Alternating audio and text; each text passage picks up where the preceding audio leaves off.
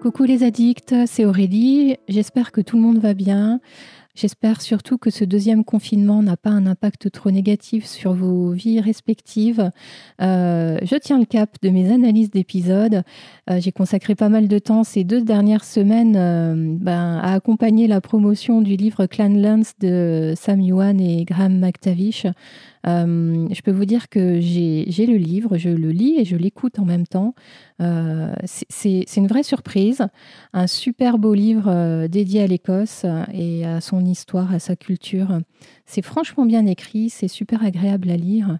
ceux qui ont un peu d'aisance en anglais, que ce soit à l'écrit ou à l'oral, franchement, n'hésitez pas, c'est sympa comme tout.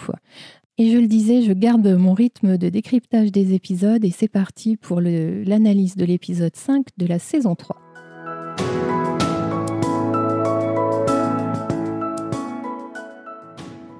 Ce cinquième épisode de la saison 3 euh, s'intitule Liberté et Whisky, Freedom and Whiskey euh, en anglais dans le titre original.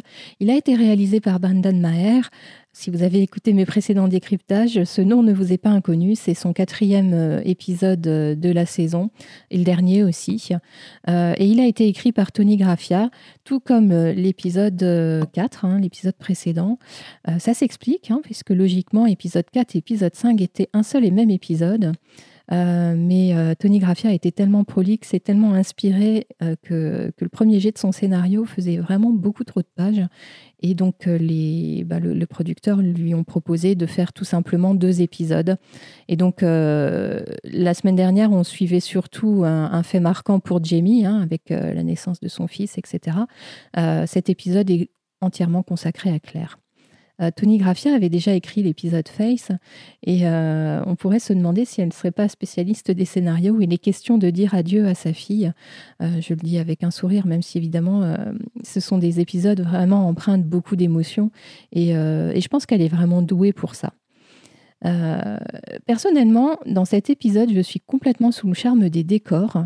Entre l'appartement de Boston, les rues de Glasgow, Boston, euh, Harvard aussi, hein, qui est en fait euh, l'université de Glasgow, euh, le bureau même de Claire et Joe à l'hôpital, tout ça, tous ces décors sont vraiment absolument magnifiques. Et on y rajoute à ça une, ambiance de Noël, hein, avec des décos de Noël. Alors ça, ça a été voulu par, Tony Graffia pour ajouter au côté, au côté chaleureux, au côté aussi euh, euh, les souvenirs, etc. Euh, et, pour la petite anecdote, hein, elle, a, fait cette demande à, Ron Moore, Matt Roberts, etc. quelques jours à peine avant le début du, tournage du bloc hein, des, des, épisodes en Écosse. donc ça a nécessité ben, aux décorateurs, etc., de, réunir ben, tout ce qu'il fallait pour recréer cette ambiance de Noël dans l'épisode. Ça n'a pas été simple, mais, euh, finalement, elle a eu gain de cause et, je crois que c'était une bonne idée, c'est un bon choix et j'en reparlerai dans, l'analyse un peu plus loin. Et, et, en plus, ce qui colle vraiment bien, c'est que euh, la temporalité de, de, de, cet épisode, euh, il y a des petits clins d'œil qui sont faits en fait et qui se sont réellement passés en décembre 68. Euh, je pense à l'épisode de, série télé que regarde Roger à un moment donné dans l'épisode. C'est exactement cet épisode-là qui passait euh, ben, un 23 décembre 1968. Et, et, idem avec la conquête spatiale, hein, la scène où on voit Claire dans le bureau à l'hôpital entourée d'autres d'autres euh, personnes de l'hôpital. Euh, ça aussi, ça s'est vraiment passé euh, en décembre 68. Je suis sous le charme des décors, mais je suis aussi sous le charme des, costumes hein, des années 60, que ce soit ceux de Claire ou ceux de Brianna d'ailleurs. Claire a un vrai look à la Jackie Kennedy, super chic, super classe, et en même temps, elle a l'air de porter des vêtements vraiment confortables. petite Petite, euh, petite anecdote, l'impair qu'elle porte à la toute fin de l'épisode, lorsqu'elle prend le taxi pour, euh, bah, aller à l'aéroport, euh, elle porte un imperméable qui est celui qu'elle porte sur les, posters, enfin les photos promo pour la saison 3. Hein, lorsqu'on voit Jamie et Claire chacun d'un côté de, de la pierre. Il y a également un clin d'œil qui est fait avec, avec la cape ou le, costume que Claire se, se coud hein, pour, le, pour le XVIIIe siècle. Il est bleu, la couleur de Claire. Et, et, on peut noter que Brianna, pendant l'épisode, alterne, alterne des, des tartans, hein, des, des, costumes, euh, enfin des, tenues euh, avec une petite note écossaise, et puis, euh, et en revanche des vêtements très modernes pour l'époque, en tout cas américains. Impossible encore une fois de ne pas mentionner la musique qui, accompagne l'épisode. on retrouve bien sûr évidemment les, thèmes de Bernard McCreary avec notamment le, thème Claire et Jamie qui a été joué plusieurs fois dans l'épisode. Euh, on retrouve et on entend avec bonheur aussi la musique des fées, hein, euh, des fées euh, avec une harmonisation qui, qui, je trouve, fait vraiment, vraiment Noël. Hein. Et cette musique est jouée au moment où, et pour signifier le moment où Claire envisage de retourner au XVIIIe siècle pour la première fois dans l'épisode. Et à côté de ça, on a aussi des musiques contemporaines. Euh, bah, ça, permet de bien ancrer le fait que l'épisode se passe dans les années 60, euh, quand, Roger descend de taxi par exemple, ou euh, au moment des échanges de cadeaux de Noël, on a une musique un peu jazzy. Et je ferai une mention spéciale au, thème de Batman qui accompagne la confession du costume de Claire pour son retour au XVIIIe siècle. J'en parlerai un peu d'ailleurs tout à l'heure.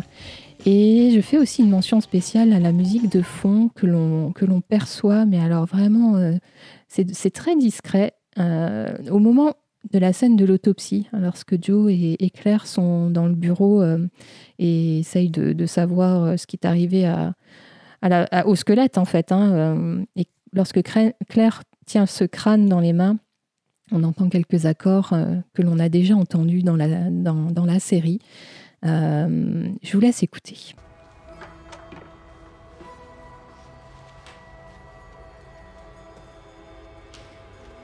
Donc pour, euh, pour, les, pour les, les, spectateurs qui ont l'oreille et qui ont perçu ces notes-là, euh, ça, donne un indice. Hein. Enfin, on se dit que, que le crâne que, que, Claire tient là dans les mains a probablement quelque chose d'un peu mystique et magique.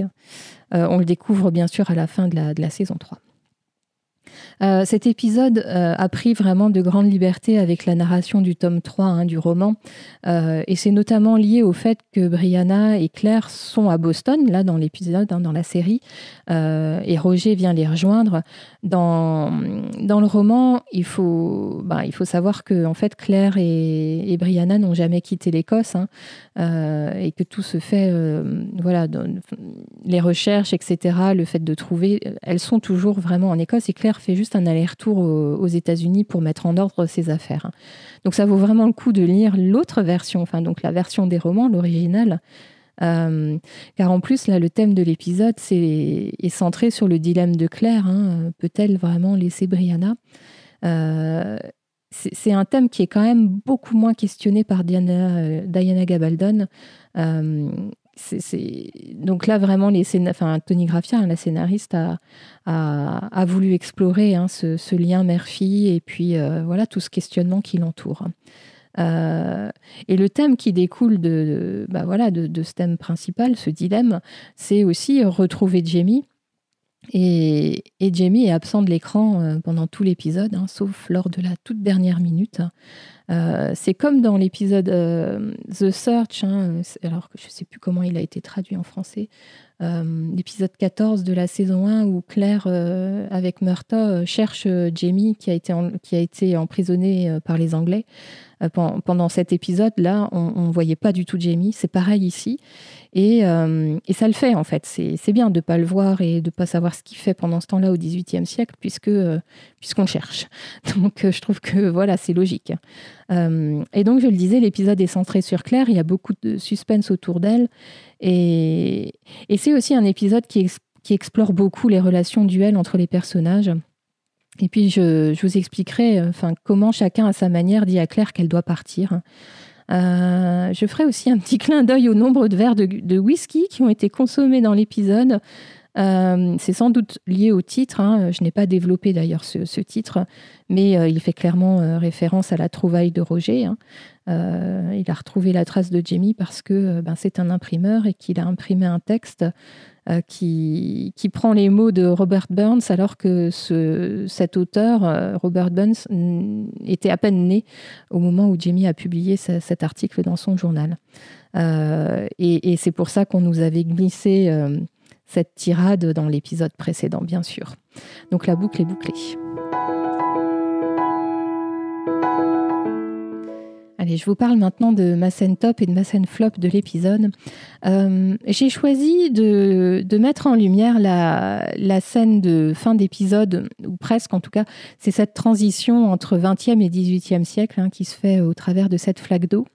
Euh, alors, pour information, il y avait une espèce d'impossibilité technique de filmer euh, à l'emplacement de Craig Nadoun, hein, au passage des pierres, notamment à cause de la météo, etc. ils en parlent un peu dans, enfin les producteurs et les auteurs en parlent dans, dans la vidéo que je mettrai sur Facebook, hein, sur dans les coulisses de l'épisode. Donc il, a fallu euh, euh, être créatif hein, pour, euh, pour imaginer ce passage. D'autant plus hein, que je ne sais pas si vraiment ça l'aurait fait de revoir Claire près des pierres à Craignadoun parce que on a de tels souvenirs de, ces scènes pour bah, le tout premier épisode de la série et puis aussi pour pour l'épisode final de la saison 2. Ce sont vraiment des scènes emblématiques, donc refaire ça, ça aurait été un peu, je sais pas, réchauffé, ou il aurait valu, fallu vraiment faire quelque chose de différent et qui marque. Euh, ils auraient trouvé, hein, j'en doute pas. Mais du coup, cette transition nous, évite aussi l'ennui de suivre le voyage de Claire entre Boston, l'Écosse, euh, puis une fois en Écosse, Craignadoon. Craignadoon, Édimbourg, hein, c'est pas, c'est pas du tout euh, proche. et donc, l'idée de la métaphore de la flaque d'eau, euh, est venue à Tony Graffia, qui est une, lectrice aussi hein, des, romans. Et, euh, eh bien, c'est le prologue du tome 3 euh, qui a été utilisé. Rien n'est laissé au hasard par les auteurs. Hein. Il y a certaines, certaines scènes qu'on adore dans le livre et qu'on ne voit pas pendant une saison et qu'on finit par voir dans une des saisons suivantes. rien n'est oublié, je crois. et c'est aussi une transition qui permet de, garder notre quota émotionnel pour ce qui va suivre parce que je trouve que c'est toujours très émotionnel le passage des pierres. Et là, on, décale un peu nos émotions pour, euh, pour ce qui suit. Euh, je, ouais, j'aime beaucoup cette transition. Je trouve qu'elle est au même niveau que la très très jolie transition qui avait été faite dans le premier épisode de la saison 2, euh, lorsque, avec cette main de Claire hein, qui se tend vers la main de Franck à la descente de l'avion à New York, et puis en fait, on, on, la voit qui attrape la main de Jamie à la descente du bateau au port du Havre. Euh, ouais, du même niveau. Et concernant mon moment flop, je dirais plus un moment plutôt qu'une scène, euh, c'est ce moment où, après, euh, après leur dispute, hein, Claire et Brianna, début d'épisode, Roger vient d'arriver dans leur, dans leur appartement. Et bah oui, là, il y a beaucoup de tensions. C'est clair, il y a beaucoup de tensions. Claire et, Brianna se, disputent euh, fortement, même devant Roger. Ça ne dérange pas du tout. Euh, et après, euh, les retrouvailles et le joli sourire de Brianna lorsqu'elle a ouvert la porte à Roger. Brianna, finalement, décide de partir avec un petit A. Elle laisse Roger dans l'appart avec Claire. Je trouve c'est bof, ça colle pas. Enfin, je, je sais pas. Je suis pas sûre que vraiment on aurait fait ça dans la vraie vie. Bref, c'est mon moment flop.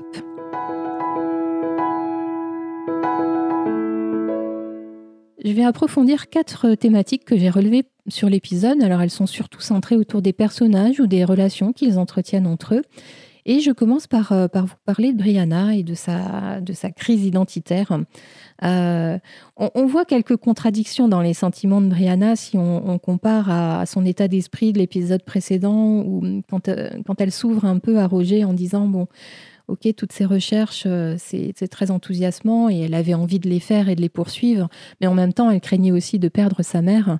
Et dans cet épisode, on la découvre bah, différente, hein, avec cette maturité qui lui fait dire mais vas-y maman, pars, va rejoindre Jamie.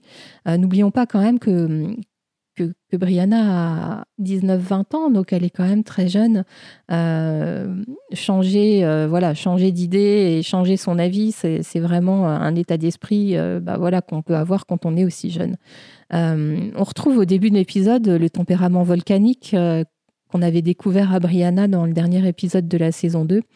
Euh, elle se dispute avec Claire à propos de ses études. Hein. Elle vient de se rendre compte que, ben, oui, les études d'histoire l'intéressaient plus vraiment. Elle est un peu perdue, Brianna. Elle, euh, elle traverse vraiment une crise identitaire avec la découverte de ses origines. Hein. découvrir à 19 ans qu'on qu'on n'est pas la fille euh, de, l'homme qui nous a élevés, c'est voilà, ça, chamboule, c'est sûr.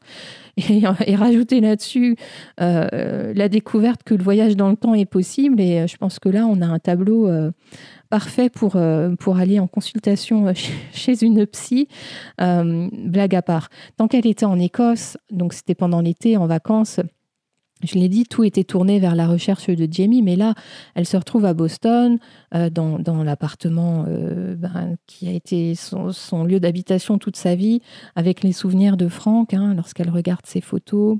Euh, on sent qu'elle se questionne sur, voilà, sur le, finalement le mensonge de, cette famille, avec cette photo de famille où tout le monde a l'air heureux et où en fait personne ne l'était réellement.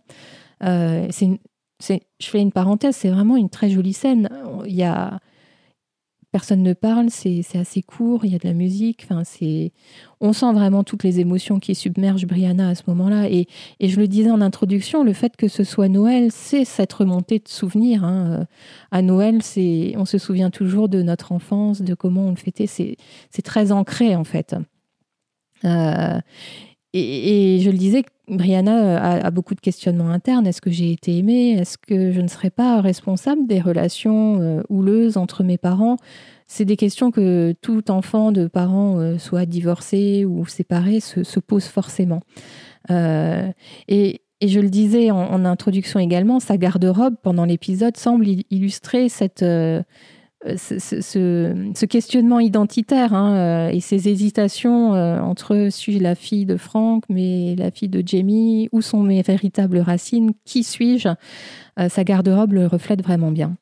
Et donc, elle prend conscience naturellement qu'elle a sans doute fait des études d'histoire pour faire plaisir à Franck.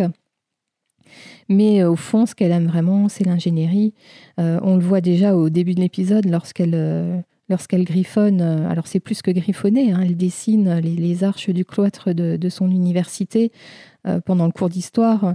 Euh, et puis ensuite, justement, quand elle se retrouve sous les, arches du cloître du supposé Harvard, c'est ce qu'elle explique à Roger, ce qui lui plaît, c'est comment les matériaux ont été utilisés, comment tout ça s'est construit et, la, richesse de, voilà, de, des inventions des hommes, en fait. Euh, l'arrivée de Roger, pour Brianna, semble être un vrai soulagement. Euh, puisque finalement, lui, il sait ce qu'elle traverse. Et leur discussion sous le cloître montre bien cela, hein, euh, cette grande tirade sur l'histoire qui semble un peu amenée sur un plateau. C'est vrai que ça semble un peu téléphoné, mais néanmoins, compte tenu de la propre histoire, de sa propre histoire, Brianna a des doutes sur, sur, cette, euh, sur cette notion, en fait. Hein. Et, d'ailleurs, on retrouve, on retrouve ça dans la saison 5, lorsque Claire explique que l'histoire est souvent racontée par les vainqueurs. C'est vrai, est-ce qu'on peut réellement croire en l'histoire avec un grand H. Et en son histoire, euh, Brianna, elle, en fait les frais. Hein. L'histoire qu'on lui a racontée toute sa vie, elle a découvert récemment qu'elle était complètement fausse. Hein.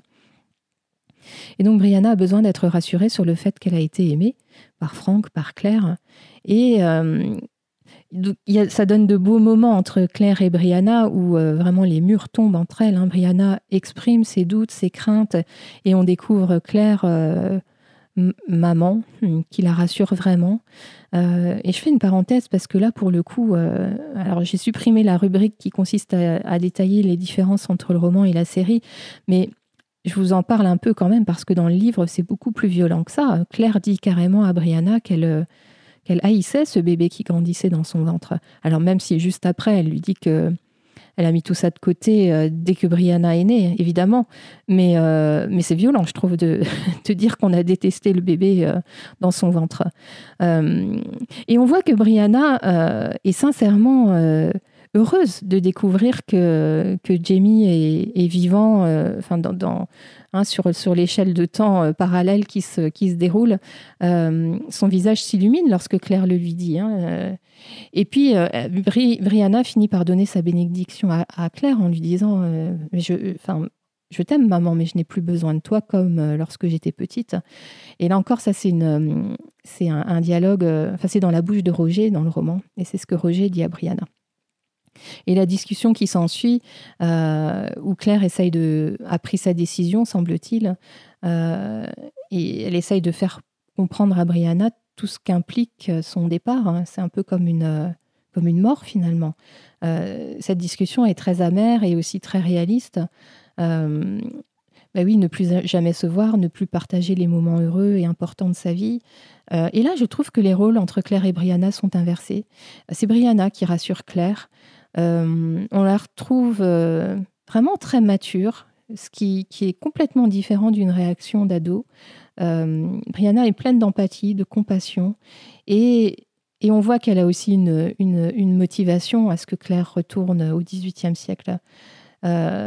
Elle a envie que, Claire parle, parle d'elle à Jamie. Et c'est une sorte de façon pour Brianna de se connecter à son véritable père.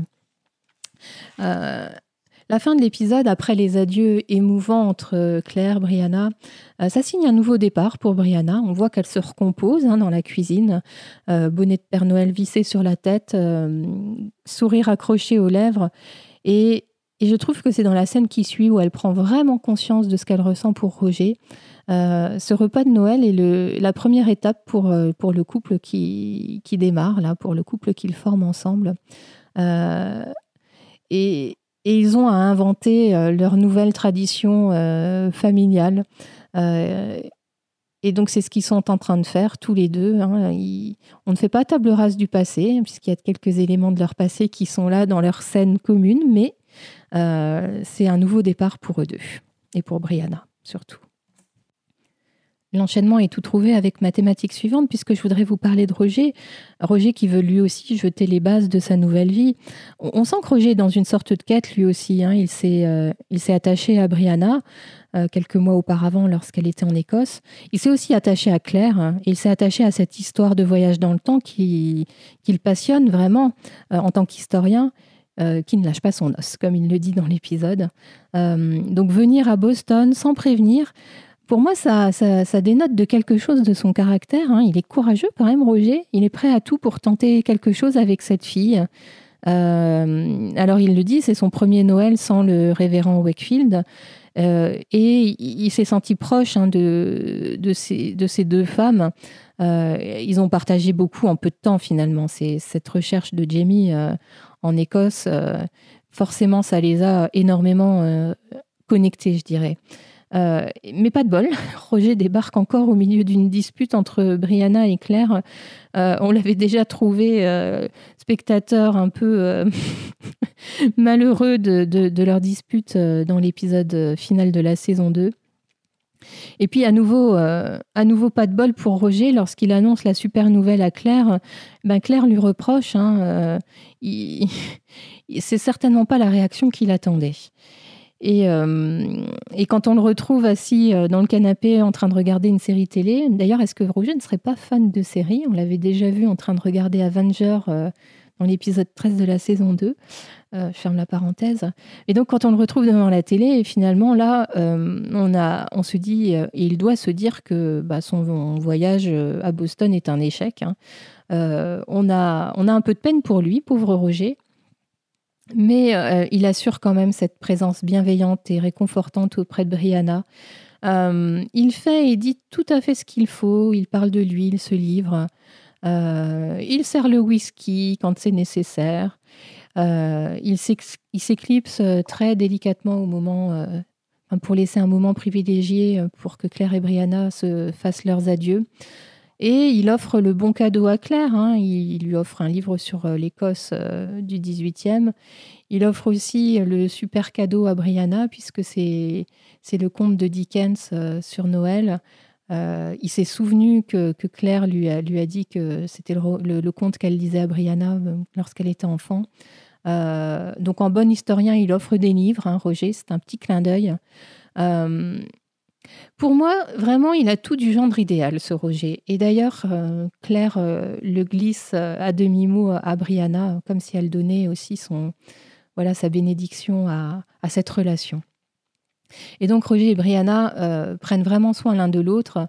Euh, et c'est cette scène, cette dernière scène qu'on voit entre eux, hein, lorsqu'ils s'échangent les cadeaux et, que voilà, Brianna a prévu le, parfait euh, dîner bostonien, une nouvelle histoire qui peut, qui peut démarrer. Sans transition, je vais vous parler de la relation entre Claire et, et Joe, Joe Abernathy. Euh, on nous peint là une véritable amitié homme-femme, hein, sans ambiguïté. Euh, il faut savoir que Joe est heureux en ménage, hein, il a des enfants, dont un fils d'ailleurs qui fait aussi une sorte de crise identitaire. Euh, c'est dans les scènes coupées, ça. et on découvre que Claire et Joe partagent le même bureau. Il y a un véritable respect de Joe vis-à-vis de Claire, même un peu d'admiration dans son regard. Euh, notamment euh, sur cette première scène euh, où on découvre Claire en train d'exécuter une chirurgie. J'en parle après. et il n'y a aucun sous-entendu romantique entre eux, c'est une amitié sincère. Joe est un personnage franc, intègre, sympathique, toujours souriant.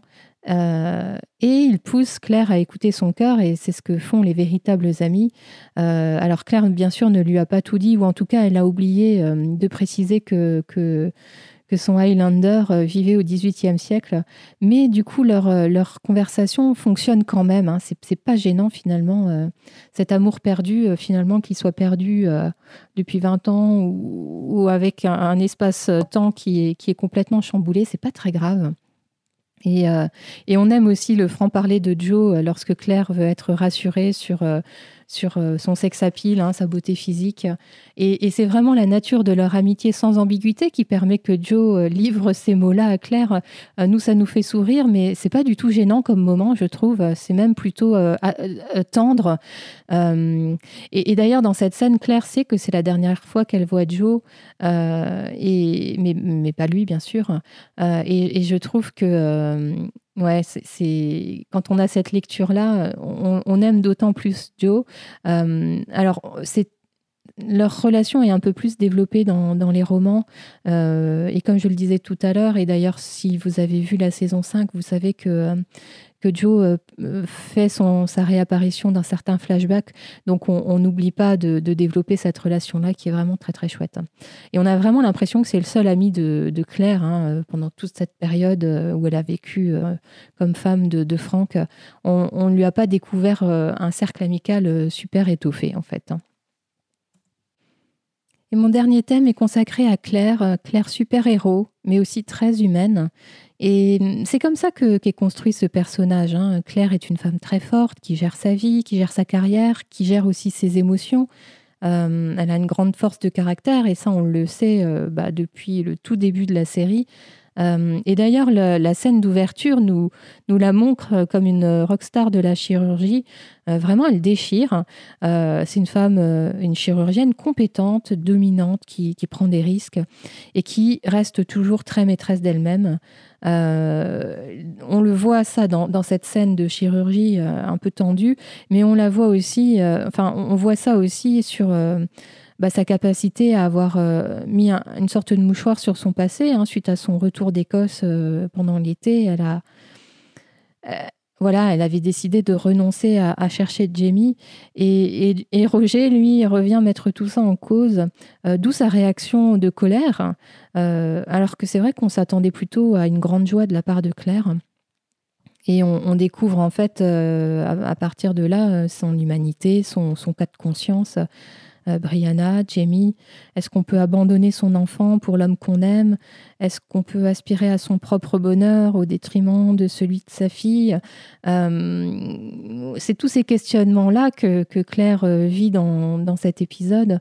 Et, et tout le monde la pousse malgré tout à partir. Et je, je l'ai dit, hein, Brianna, Roger, Joe aussi, bien sûr, et, et même Sandy, donc la, maîtresse euh, de Franck.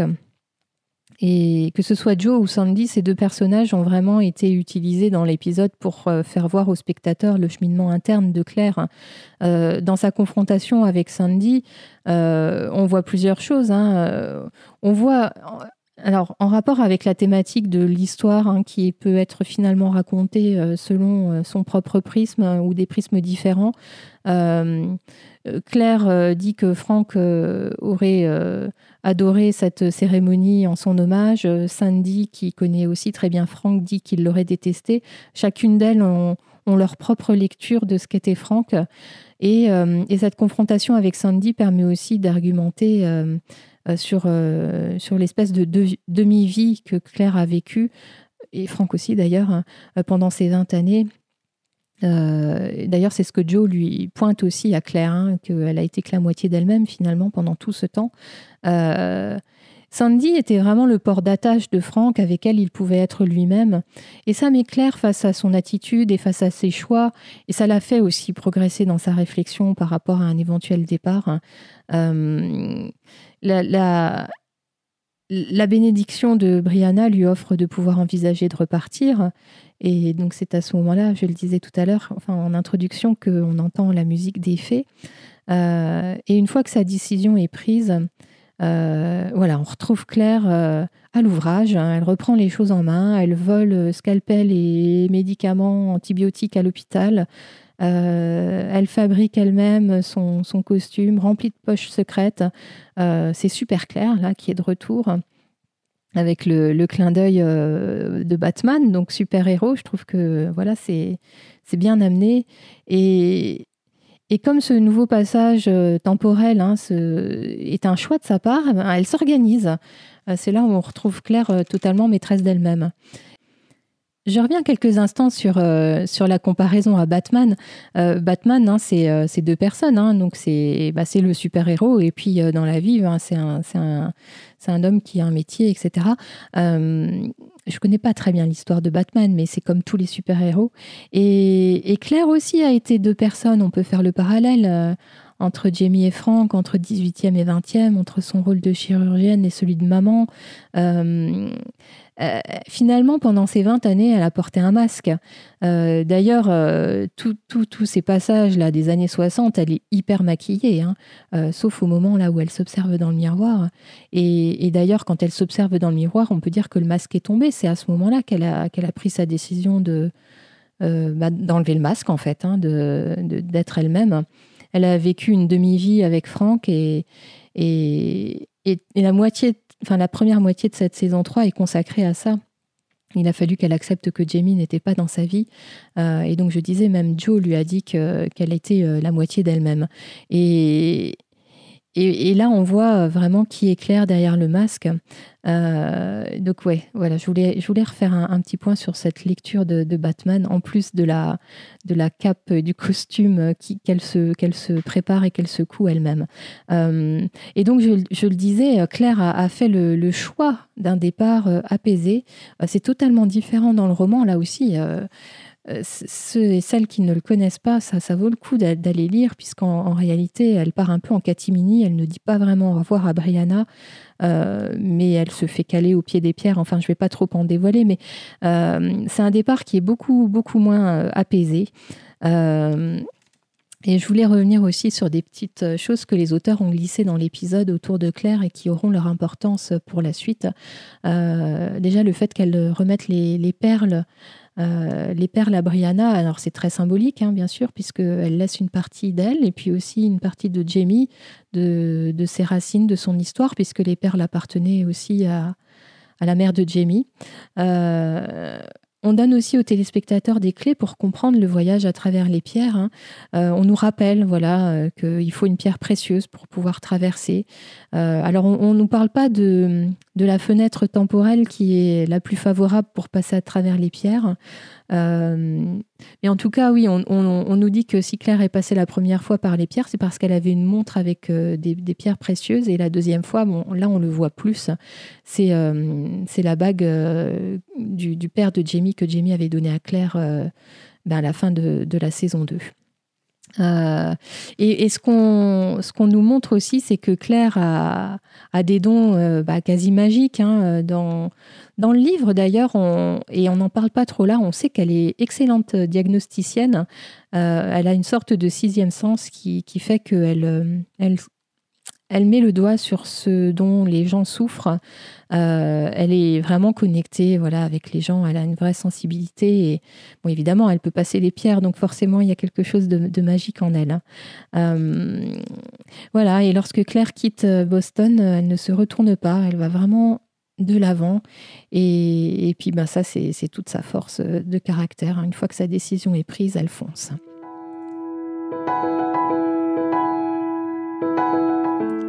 C'est le moment de conclure ce décryptage.